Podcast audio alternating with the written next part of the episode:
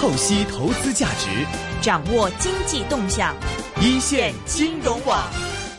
我们现在听到的是亚洲金融论坛上圆桌会议讲自贸区的一部分。呃，第一个问题我想问给大家的是，大家其实注意到上海自贸区的探索与全世界的自贸区都不太一样，更多的是一个中国特色的自贸区探索，以开放和放权为主。呃，各位怎么看待过去几个月上海自贸区的探索？呃，您觉得符合预期的地方在哪里？又有哪些预期没有实现的？呃，我能不能先请呃李晶女士，您您先来做一个。简单的评估，就是从金融的角度来看，您怎么看上海自贸区现在的发展和改革？谢谢。啊，好多谢各位啊，多谢主持人，大家早上好。呃，我是摩根大通的李晶，啊，非常荣幸参加今天的这个啊圆桌讨论的啊会议。呃，我想简单的分享一下我们对这个嗯上海自贸区以及中国金融改革的一些展望。呃，我觉得呢，最近一段时间，大家从全球到国内，对上海自贸区的发展呢非常关注。呃，而且我觉得呢，在最近的一段时间，政府呢出来了很多新的政策来支持上海自贸区的发展。昨天啊，涂市长啊，今天的各位领导也对上海自贸区的发展进行了非常详细的阐述。这里呢，我就不多说了。啊，从我角度来看呢，因为我呃是来自国际啊啊跨国公司，来自来自美国最大的银行摩根大通，啊，我每天的这个呃工作呢，基本上呢是服务于全球的客户，包括全球的跨国企业和全球最高层的啊呃机构投资者，啊，从他们的角度来看呢，他们对上海自贸区呢还是抱非常大的期望的。因为这是国家第一次推出啊这样重要的自贸区，而且呢又在上海。我们都知道，上海在二零二零年又要被打造为全球的金融中心和这个航运的中心。呃，而且呢，从海外的角度来看呢，大家看中国自贸区呢，就想到几方面。一方面呢，呃，就是汇率的改革。啊，然后呢，还有这个人民币自呃跨境人民币的这个更加啊自由的流通。另外一点呢，就是金融改革，包括银行啊，包括保险，包括资本市场这些金融的改革呢，当然都是啊相辅相成的。而且呢，从啊国内和国外角度来看呢，我觉得中国呢在金融改革方面有非常大的潜力。因为从呃中国经济体系来看，今年呢中国的经济的这个 GDP 的整个的量呢，大概要超出十万亿美元。美国的经济呢是十五万亿美元，但是中国的资本市场呢还是比较封闭的，人民币呢也不能自由流通，在资本项目上呢，人民币还不能自由流通。虽然说中国现在已经成为全球第一大工业国，啊，全球第一大的贸易啊这个进出口的这个这个呃国家，但是呢，它的货币呢并没有自由流通，所以有些矛盾。你看中国的经济体系量非常大，但是呢。在金融市场方面，中国还是比较封闭的，啊，贸易量也非常大，但是呢，它的货币呢并没有自由流通，所以我觉得在未来的数年呢，在呃几方面吧，特别是在金融方面，啊，有很大改革的这个前景。另外一方面呢，就是中国的这个银行体系非常庞大。我们都知道，现在从全球排名来看，很多的大的银行都在中国。如果看前十名银行的话，可能四五家银行都是中国的银行。而且从这个资产的这个量来看，资产的规模来看，中国的银行呢，在全球呢也是这个呃呃有领先的地位。但是呢，从效率来看，我觉得还是有待提高的。特别是中国的这个呃银行界的这个。啊呃，开放、改革、国际化还有很长的路要走。另外一方面呢，就是金融体系怎么服务于啊中国的实体经济。我们都知道，在过去的几年有这种现象，就是银行的体系赚钱非常多，但是银行的客户就是实体经济呢赚钱比较困难。这样呢，怎么改革？如果银行的呃这个目的，或者是银行的这个这个使命，金融金融体系的使命是来服务于实体经济，我们怎么样来改改革这个金融金融市场？怎么样来改革金融整个体系，服务于实体经济，服务于这个服务？行业。所以总体来看呢，我觉得从自贸区角度来看，发展的前景呢还是非常广阔的。从金融改革方面，不光是汇率，呃，还有这个呃各种各样的这个呃这个资本市场的改革，IPO 的新的启启动，啊，资本市场的改革，包括啊股票市场、债券市场，再加上整个啊清理地方政府融地方政府融资平台，还有银行系统的呃这个国际化，我觉得还有很长的路要走。但是我们觉得呢，在未来的数年，这方面的突破呢，还有很大的期待的。从国际角度来看呢，很多跨国公司、很多的投资者呢，也是期待的更多的细节啊，能呃在未来的数月、数季度啊出来。我觉得总体来看呢，我们还是啊保持比较乐观的这种这种看法的。神州经济纵横。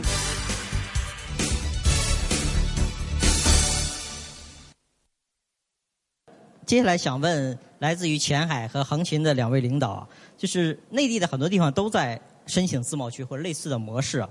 呃，如果我想请问两位的话，就是比起上海自贸区，你们觉得前海和横琴各自的优势在什么地方？那么需要在哪些方面得到进一步的支持？我们先请呃我们何局长，谢谢。呃，非常荣幸那个。呃，第一财经邀请我们参加今天这个峰会和论坛，呃，来给大家分享一些前海的一些最新的一些进展。呃，刚才就是我们主持人问的这个问题，就是前海这个和自贸区究竟是一个什么样的关系？前海有什么独特的一些东西？呃，我想呢，我想呢，呃，前海呃，其实。和上海自贸区一样，首先它都是我们国家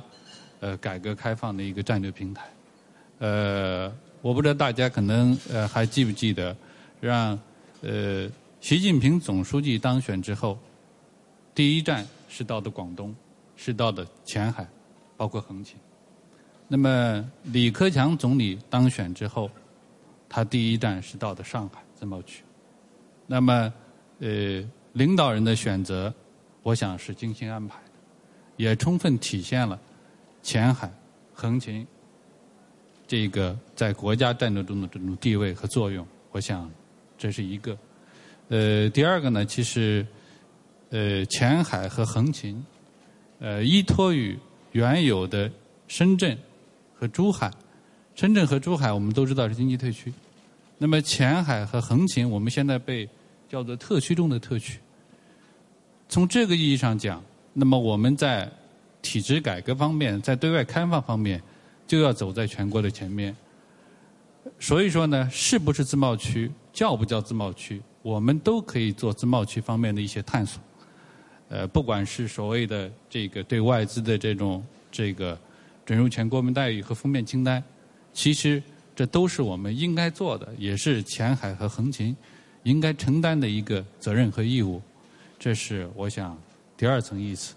呃，第三层意思呢，其实前海呢也有我们做自贸区的一个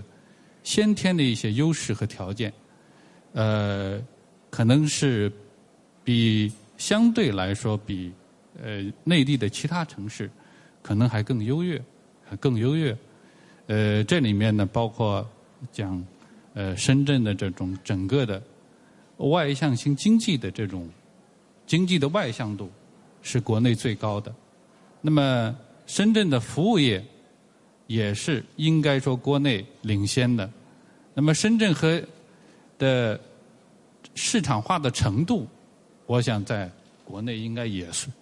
也是名列前茅的。那么特别是深圳毗邻香港这种优势，那么做一些跨境的一些这个这个服务业、跨境的一些贸易。应该说有得天独厚的优势。呃，这里面呢，我想特别呃强调一下，是刚才其实大家都讲到了，深圳和香港它是一种组合效应。那么深圳的港口加上香港的港口是世界第一，远超过第二。那么深圳的机场加上香港的机场也是世界第一。所以说，如果我们把这种组合优势整体效应能够充分的发挥的话，那么我们事实上在整个的世界的经济版图里面，我们可能是最亮的一块儿最亮的一块儿呃，我想这是深圳这个将来，特别是能够联手香港，包括这个做在粤港澳的范围内做自贸区的一些先天的优势。我想这是。呃，第四个呢，我想就是这个分享呢，其实如果深圳做自贸区，我们可能会超越一般的自贸区。呃，有上海的自贸区，我们可可以把它理解为一种单边的一种安排。我事实上对这个，事实上是对世界上每一个国家都是平等的，都是一样的。那么除了单边的安排之外，我们是。在国际上还有一种多边的安排，比如讲 WTO 等等这一类的，当然还有一些区域性的一些多边的一些安排。其实，在在这种多边的安排之下，还有在这个成员国成员之内还可以进行一个双边的安排。这里面就是就像我们的 CPA，如果是我们前海，当然包括横琴，我们做一个粤港澳自贸区。那么它既是一个 FTZ 单边的安排，也是一个 FTA，也是一个双边的一个安排。那么这个双边安排的，那么它一定会超越，不管是它开放的程度，不管是它这种创新的力度，它都会超越这种单边的和多边的。呃，因为否则就没有意义，我就没必要双边再签一个协议。所以说呢，我想事实上前海未来可以做。就是，如果是我们做自贸区的话，我们可以做 CPA 的升级版，可以做 CPA 的区域版。我想这是前海有一些这个得天独厚的一些优势。我就简单这么多。好，何局长有了个界定啊，一加一要明显要大于二啊。呃，我想问一下陈主任，你们是是面对另外一个区域的，那么这个在这个横琴的特色中，怎么样去发挥这种特色区域这种优势？谢谢。好，很荣幸能够参加这次论坛。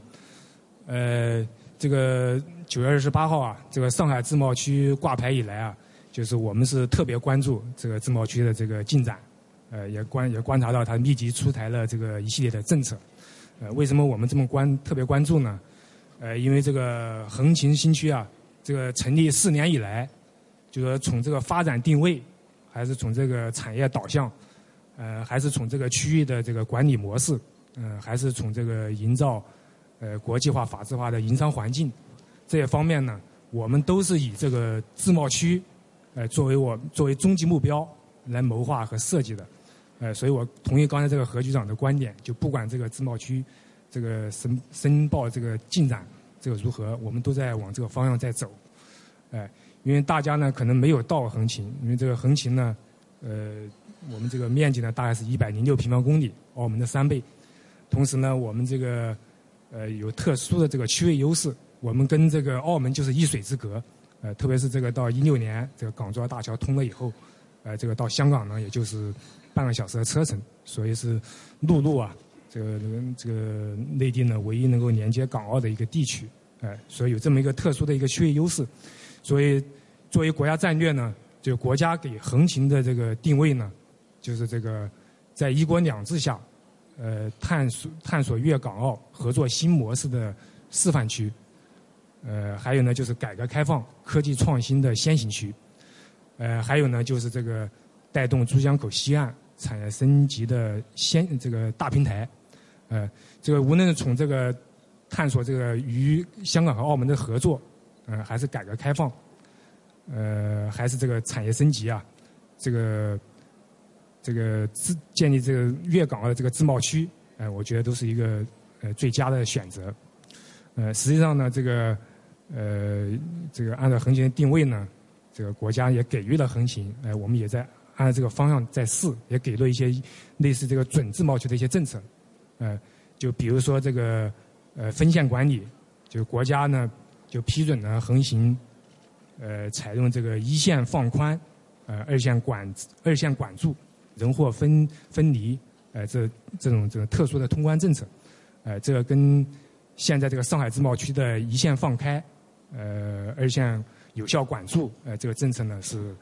呃有相似之处，呃，有有一字之差，呃，当然我们还还有一些差距，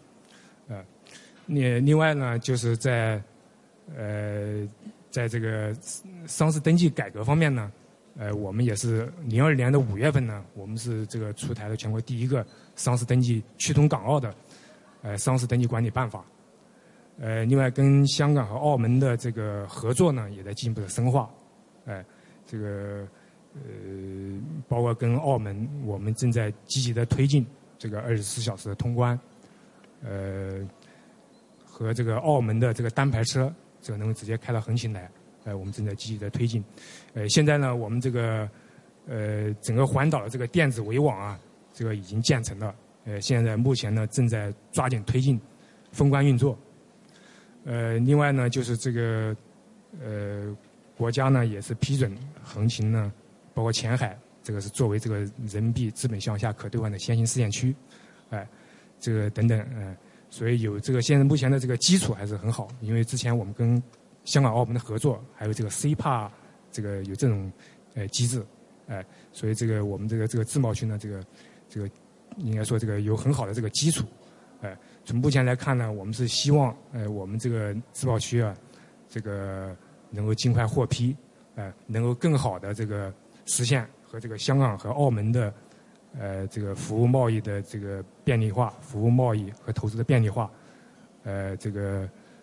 呃，还有包括这个各种要素流动的这个自由化，哎，我就简单。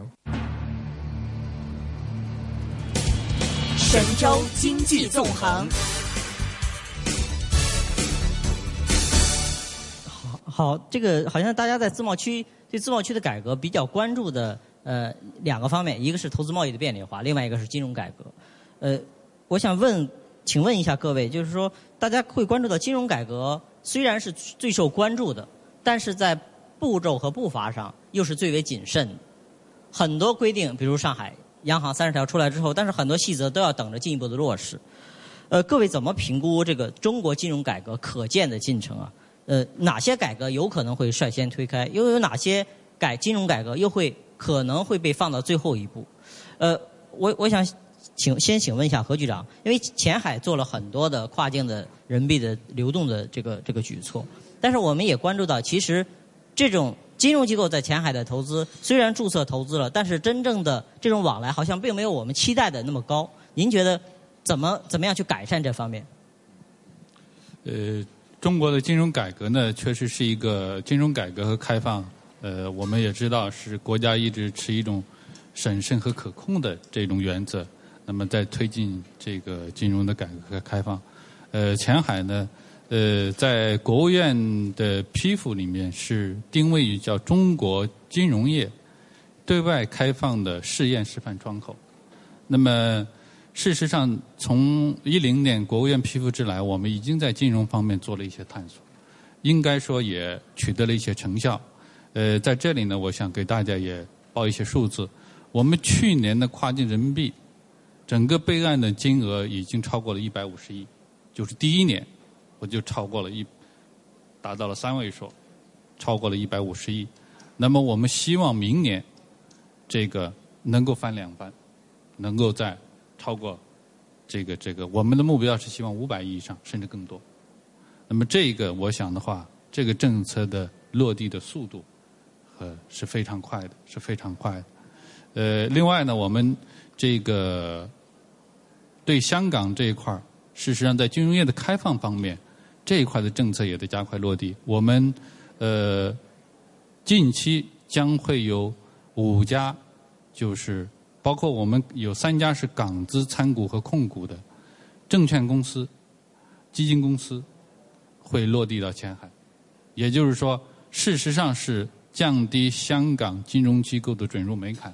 在整个的机构的设立市场的准入方面，对香港开了一个更大的一个口子。我想这是一个。呃，第三个呢，就是我们的这个呃，我们建立了一个。就是更多的一个要素交易的市场和平台，呃，这一个是多方面的，因为大家知道，说市场的决定性作用，或者是一个完善的一个市场，它首先是市场体系的建设，那么是只有市场体系建设起来了，才能够呃更多的使市场的功能进一步的发挥。那么我们有我们在前海集聚的七家的整个的要素交易平台，包括我们股权的交易中心，已经有将近三千家企业的挂牌，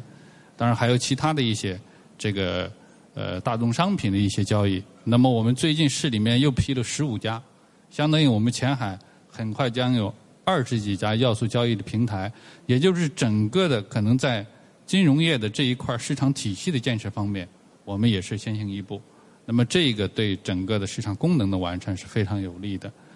呃，借助于其实这些东西，我们呃借助于我们政策的落地，借助于刚才讲的这件事实上我们在金融的方面，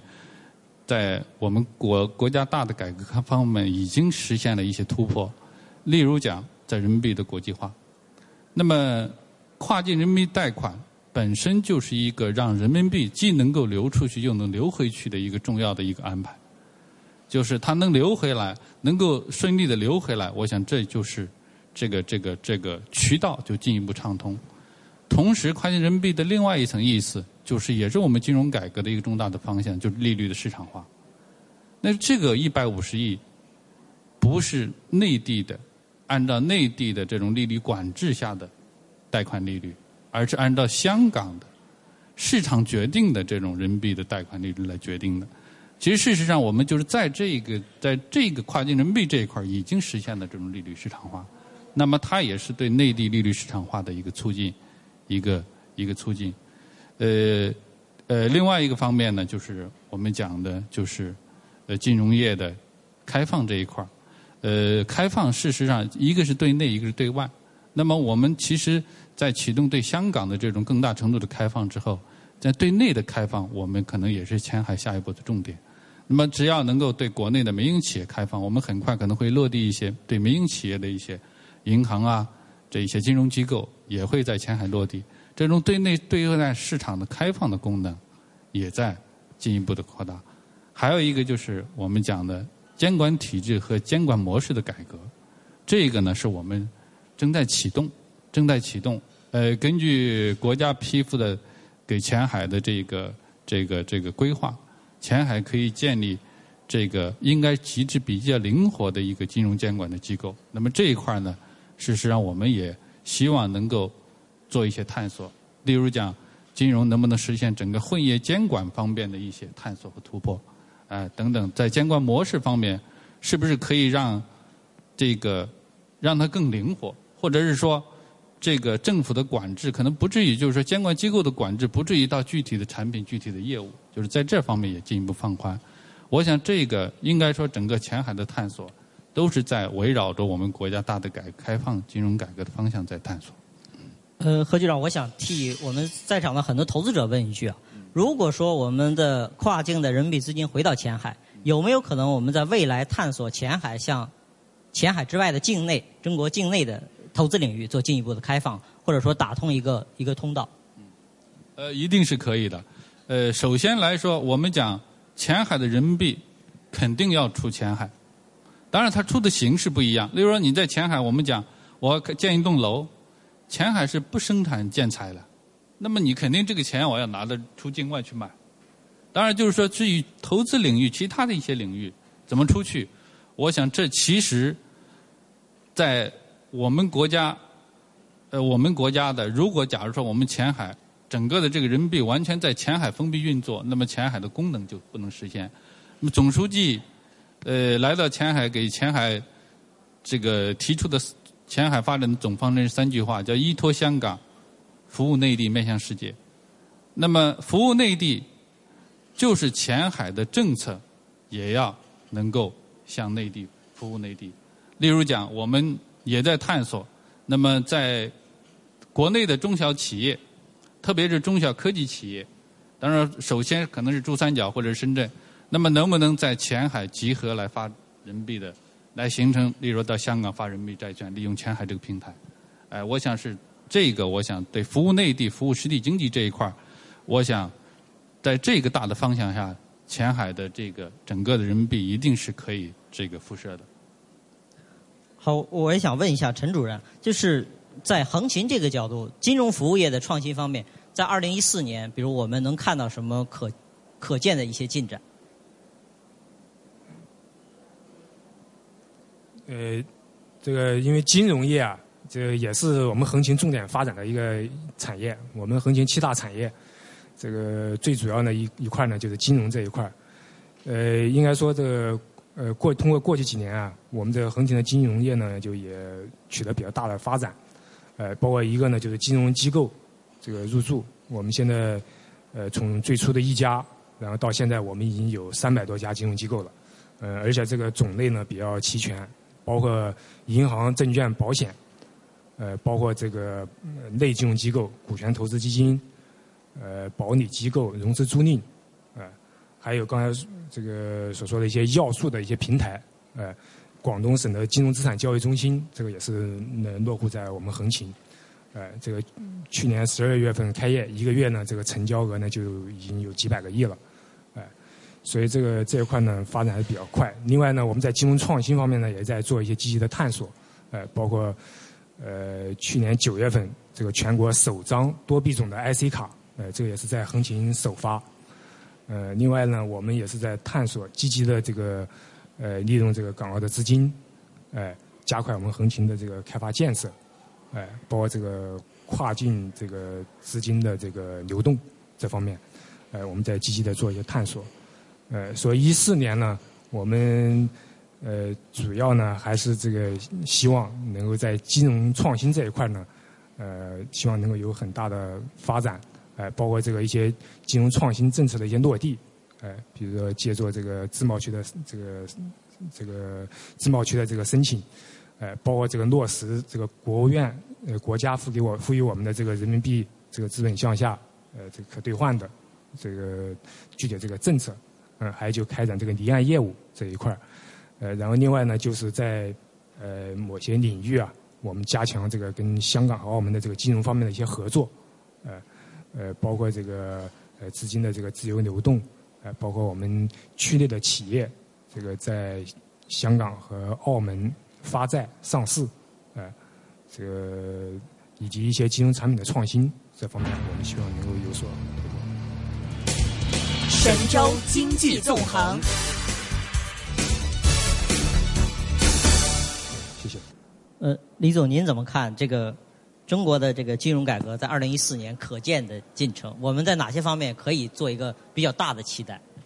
呃，我觉得有几方面我们可以期待的，因为金融改革呢是一个中长期的改革，不是在几个月、几个季度就能完成的一个改革，所以我们觉得呢有几方面。呃，第一方面呢就是从呃呃利息角度，呃，因为中国现在呢利息从贷款方面基本上放开了，没有上限也没有下限，啊，从存款角度来看呢还受央行的管制。啊，虽然说现在有各种各样的理财的产品，但是如果你把钱存在银行，这个活期存款的利息就是百分之零点三五，啊，上浮一点点，几个呃几个这个呃 basis points 是吧？所以从呃利息角度来看呢，我觉得今年二零一四年或者明年可能会有一些啊变化，因为现在中国的整个的储蓄量很大，超出了一百万亿人民币，就是 hundred trillion RMB，这个呢跟中国的 GDP 相比的。大概是百分之二百，但是呢，这个这这大大量的存款并没有呃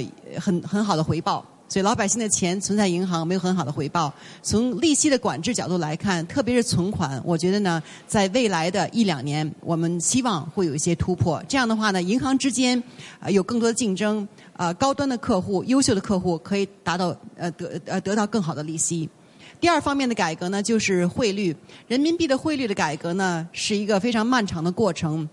在最近一段时间呢，各种各样的政策呢慢慢出来，会加快人民币国际化的进程。但是我觉得呢，在二零二零年左右，就是从未从现在开始六年左右，人民币呢会基本拿呃达到这个呃自由流通。啊，在资本项目上呢更加自由一些，因为现在在经常项目上人民币可以自由流通，但资本项目上呢管制还是非常强的。所以第二点呢，我们比较期待的是人民币的汇率的改革，但是呢这个时间呢会比较长一点。呃，另外呢，我们觉得可以期待的呢，就是嗯，从啊中小企业融资难这个角度来看呢，我觉得在二零一四年呢会有比较大的突破，因为大家都知道，过去的数年呃，国有企业呢贷款比较容易，中小企业呢贷款比较难，融资的渠道比较狭窄，啊，利息也很高。啊，我们都知道中小企业呢是中国呃经济的重要的呃支撑点，也是中国经济增长的非常重重重要的这个支柱。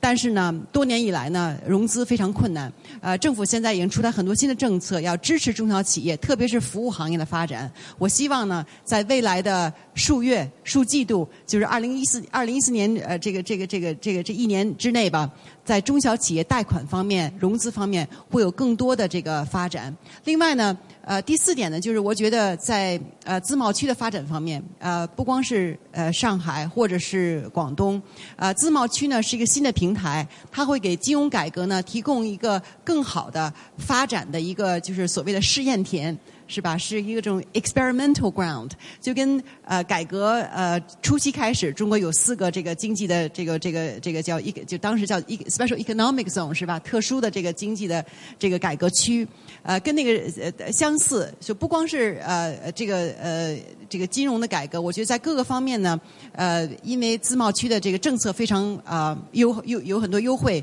会吸引很多外资，会吸引很多人才。到广东啊，不光是呃，还有到到到到上海来投资，这样的话呢，是一个改革的试验田。所以很多刚才我讲的，不光是利率，还是汇率，还是融资方面，啊，可以从啊自贸区开始啊试验，然后呢慢慢推向啊全国。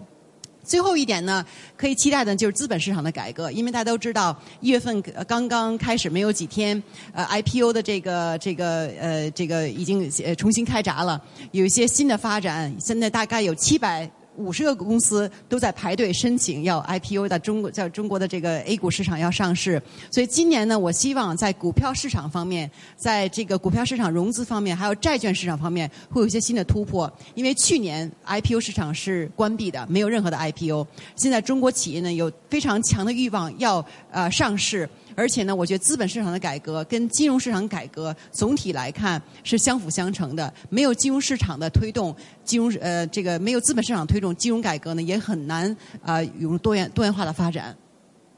好，谢谢。呃，我想问一下林教授，您现在这个大家都比较关注广东省和香港正在整个都在申请这个粤港澳的自贸区。呃，您觉得粤港澳自贸区在金融领域有哪些可以可以做一个进一步的突破的？OK，好，呃，非常好的问题。哎，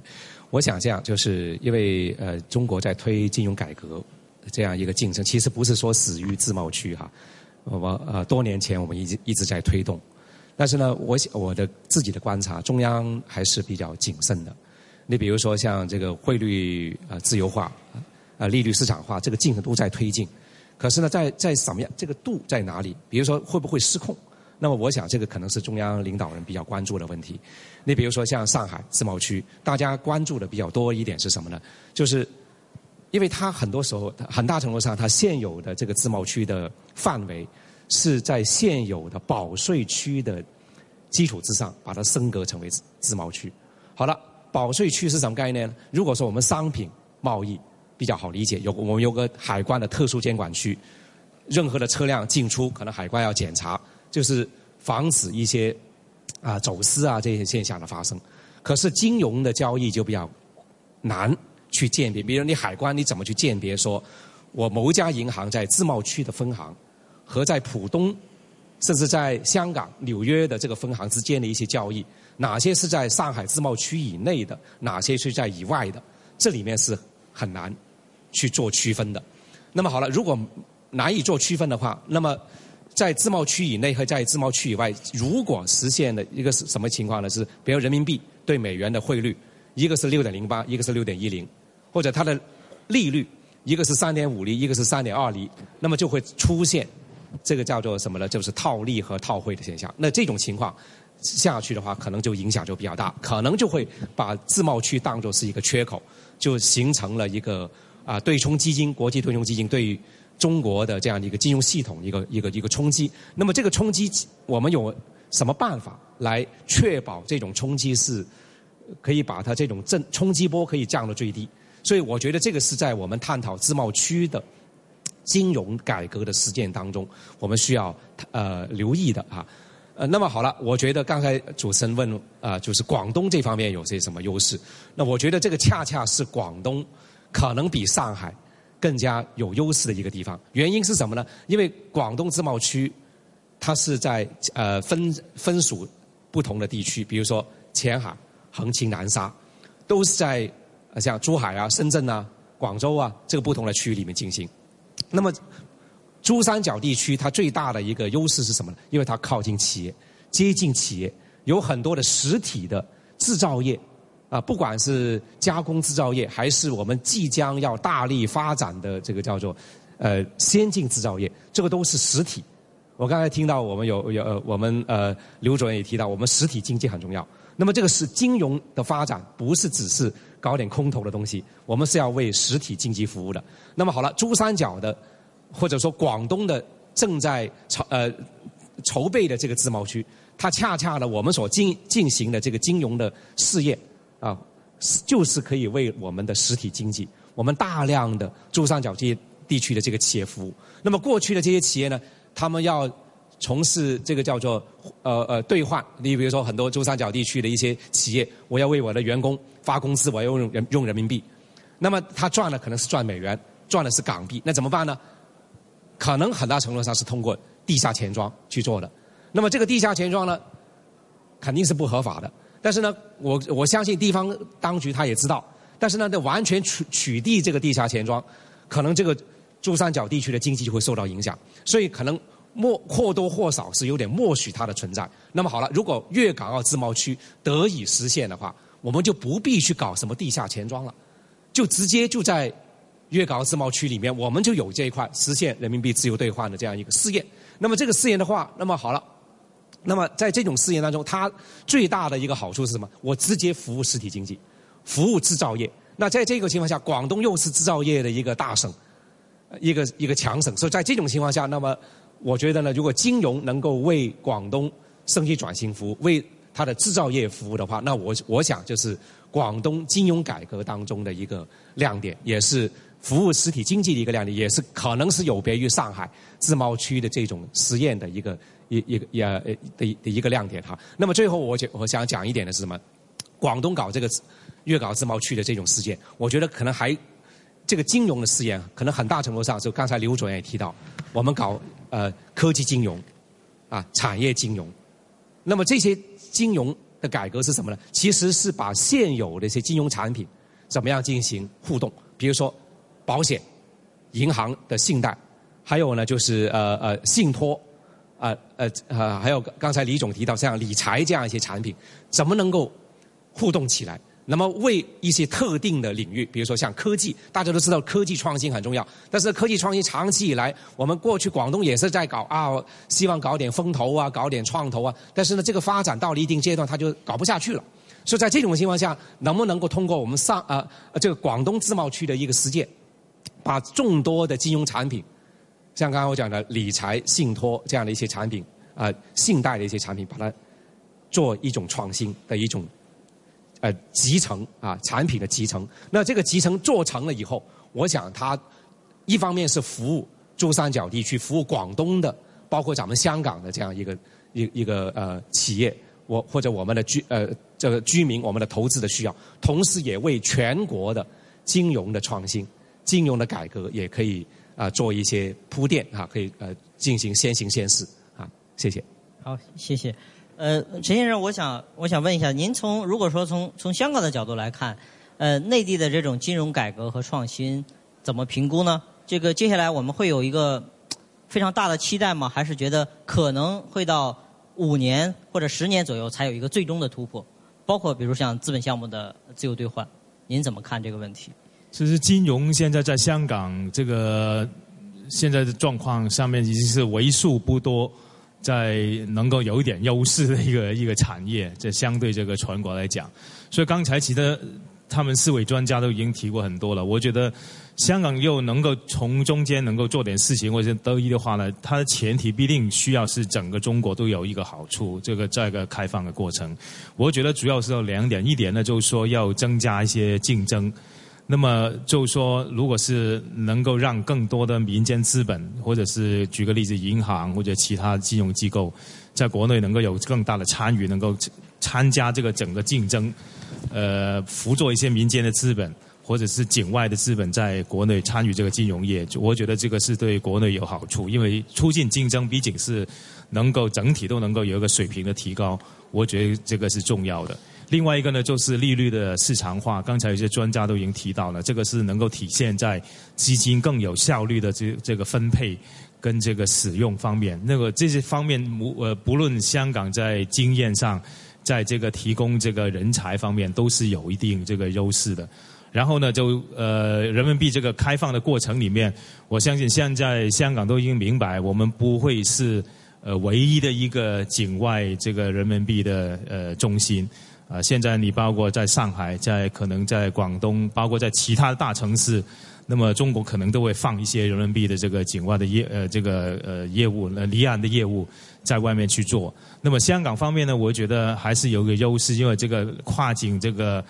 呃，资金的流动跟这个借券方面呢，香港还是提前起码有四五年的这个优先的优势。要在香港这个毕竟是个先行先试的一个试点，而且也相当成功。那么在这个跨境在进一步呃开放的过程里面，呃，我们这个期待就是说，希望有更多的产品。更多不同的这个为不同需求的一而产生的一些金融工具能够出现的话，我觉得对这个整整个中国这个人民币改革的深化、跟这个多样化、跟这个更市场化，我觉得长远都有好处的啊。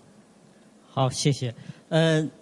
虽然我们今天时间上有些超了，但是我觉得还是我们希望能给我们各位观众有一到两个提问的机会。呃，也请我们工作人员准备一下话筒。呃，我这里刚才接到了一个呃大家的提问，是提给何局长的。这个他的提问是：这个，请问前海的负面清单会较上海有什么不同？是否在税收、法治、信息开放方面叫上海更开放？这个负面清单更为开放。第一版的负面清单会何时公颁布？这个是非常详细的问题了。呃，这样，这个呃，这个负面清单和呃叫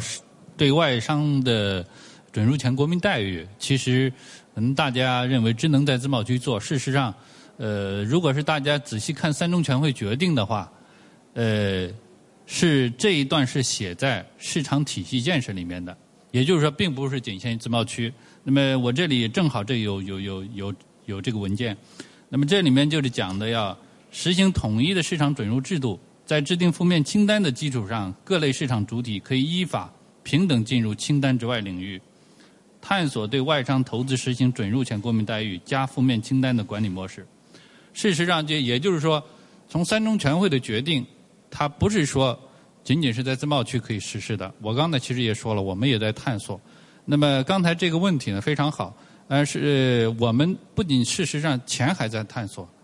整个深圳市今年都把这作为一个重要的探索的一个方向，就是对外商的一个准入前的国民待遇和负面清单。呃，我们前海做呢，我想考虑两个因素。第一个呢，我想学习借鉴香港的经验，我们这一块可能尽快启动我们的调研。香港这一块是怎么做的？因为我们背靠一个这么香港的这么一个自由港，我们要更多的学习借鉴香港的经验。我本来也就是深港合作区。第二个。我的前海的国务院规划的定位，包括我的服务，包括我的服务业的这种定位，我根据这方面这几个方面的综合考虑，来制定我们前海的一个负面清单。